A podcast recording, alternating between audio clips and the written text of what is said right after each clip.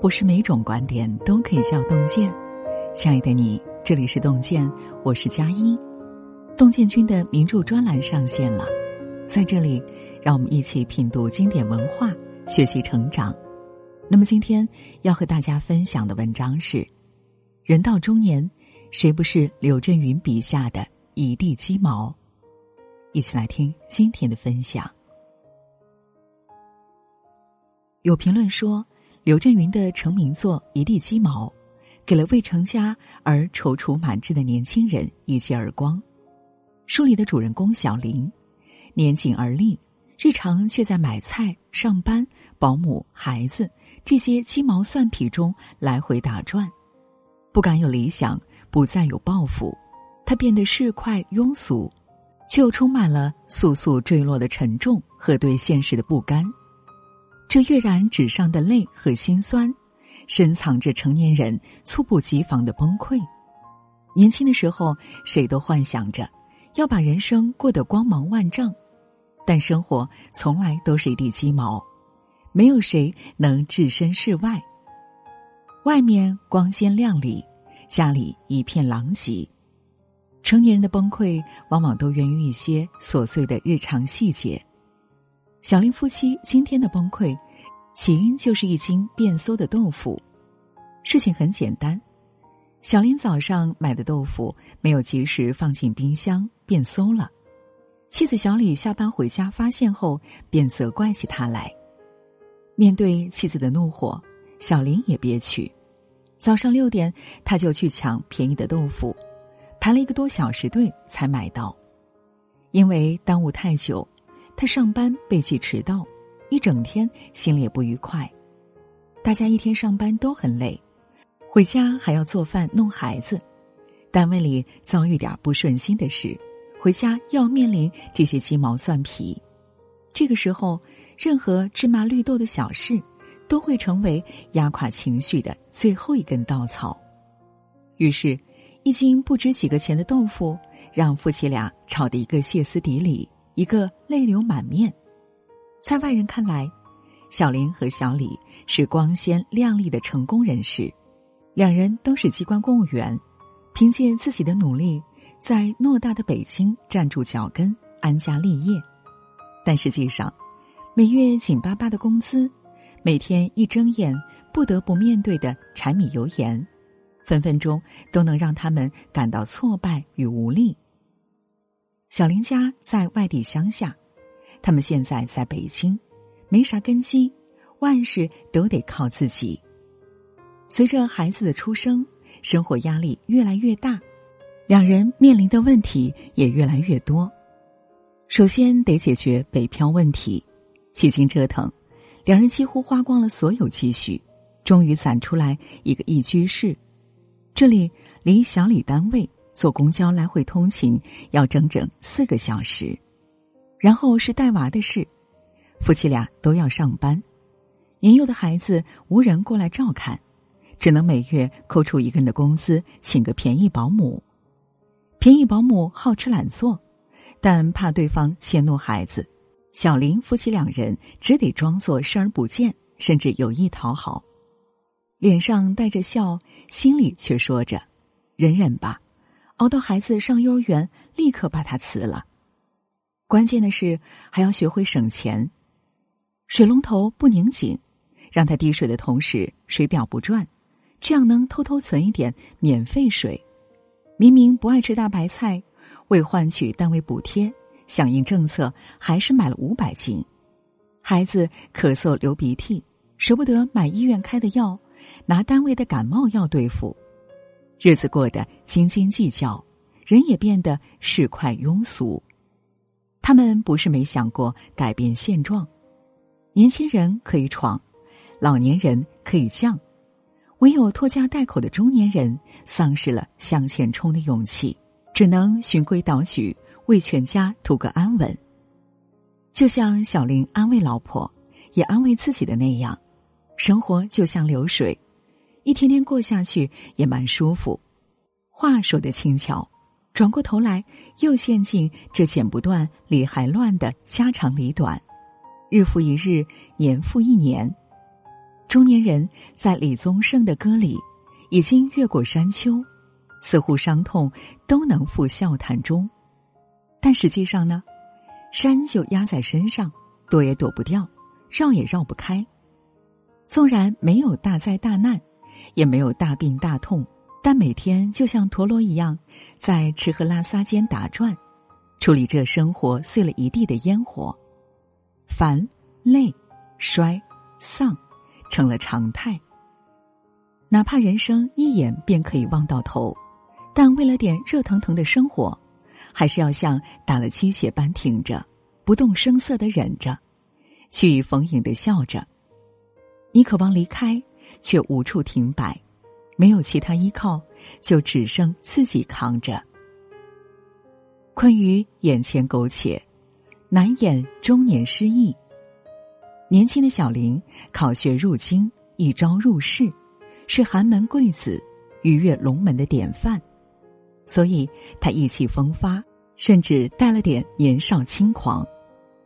刚进单位的他，白天雄心勃勃，晚上临睡之前总要读书看报，动不动还爬起来记笔记。他总相信自己能主动选择、主动作为，不害怕和全世界作对。然而，愣头青小林既学不来同事的圆滑世故，又适应不了办公室复杂的人际关系。不知不觉把领导反复得罪，升职加薪成奢望，工作犹如一滩死水。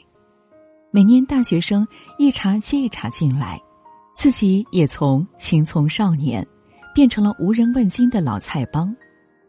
当棱角分明的青年迈入平庸的中年，所有激情与勇气，通通都成了对当下的敷衍。正如刘震云在书里写道。谁也不是没有事业心，大家都奋斗过，发奋过，挑灯夜读过，有过一番宏伟的理想。单位的处长、局长，社会上的大大小小机关都不在眼里。哪里会想到几年之后，他们也跟大家一样，很快淹没在黑压压的千篇一律、千人一面的人群之中呢？在事业上力所不及。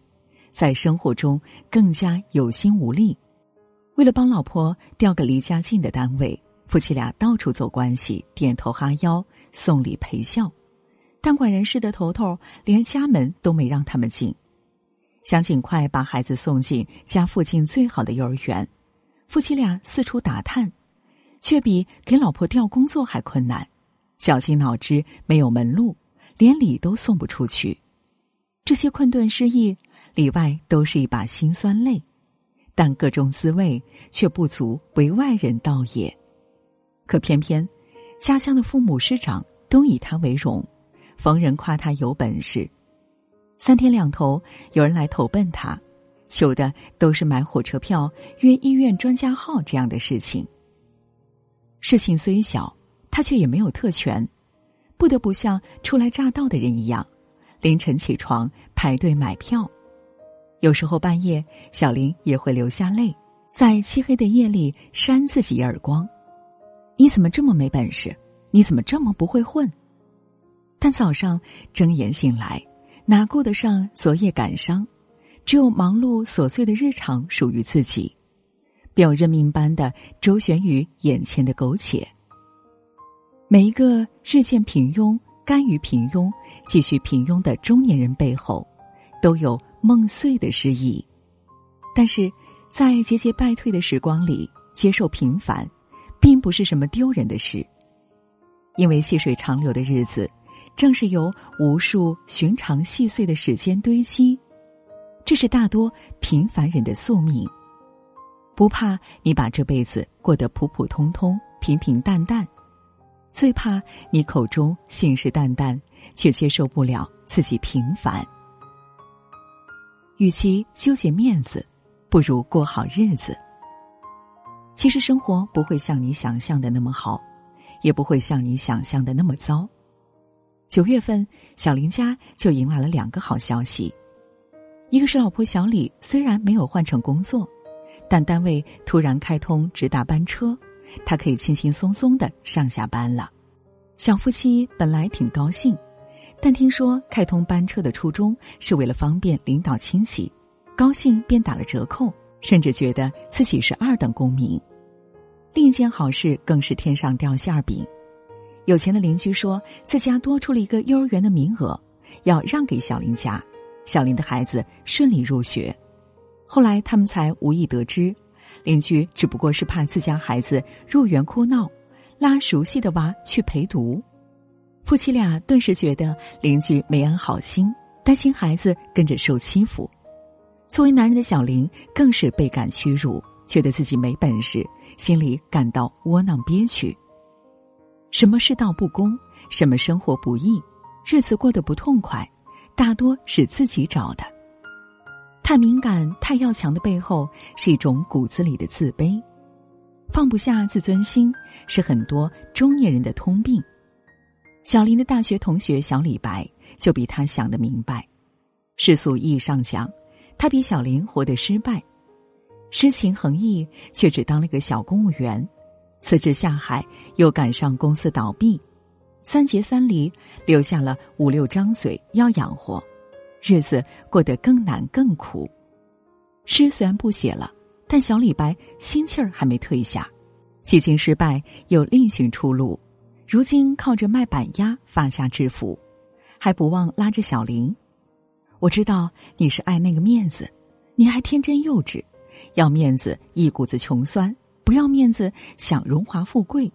后来小林帮着小李白卖鸭子，九天挣了一百八，给老婆女儿买了礼物，大家都喜笑颜开。原来。所有纠结都是无用的，所谓光鲜的面子都比不过实惠的里子。有段话是这么说的：当你放下面子赚钱的时候，说明你已经懂事了；当你用钱赚回面子的时候，说明你已经成功了；当你用面子可以赚钱的时候，说明你已经是人物了；而当你一直停留在那里喝酒、吹牛、睡懒觉。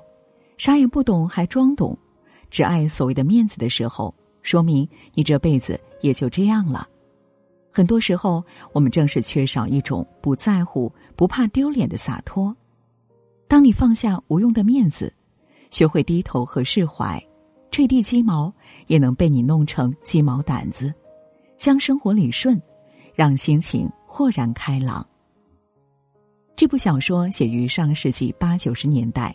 距今已经过去了几十年，但环顾四周，多少人依旧在鸡零狗碎的现实生活中丢掉梦想、丢掉志气、丢掉自己，活成一个现实版的小林。诗人北岛曾写道：“那时候我们有梦，关于文学，关于爱情，关于穿越世界的旅行。如今我们深夜饮酒，杯子碰到一起，都是梦破碎的声音。”中年人的梦想，大都是被生活琐事撞击碎的。一辈子太短，短到我们根本没有时间回忆感伤，只能把面子丢掉，把日子过好。心有余力时，再去找寻那么一点浪漫主义。如同那首歌唱的：“是谁来自山川湖海，却又于昼夜，厨房与爱。”当你在鸡飞狗跳的世界里，仍保持坦然；在庸俗不堪的琐事中，仍不失追求；在日复一日的平淡中，仍不惜热情，那么，你感受到的人间烟火味，也是难得的清欢。点个再看，生活虽然一地鸡毛，但你仍然可以把日子过得有滋有味。今天给您分享的文章就到这里了，感谢大家的守候。如果您喜欢洞见的专栏文章，请在文末点个再看。我们相约明天，让洞见的声音伴随着您的每一个夜晚。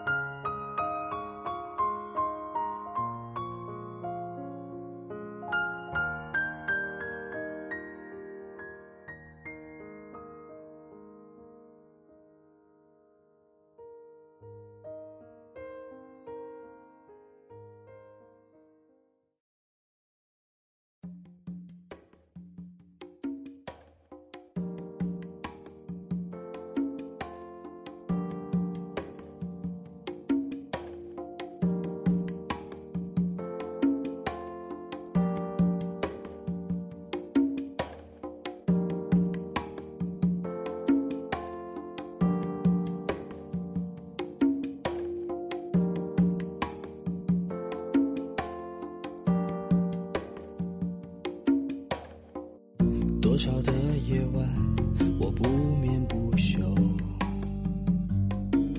多少的深夜我独自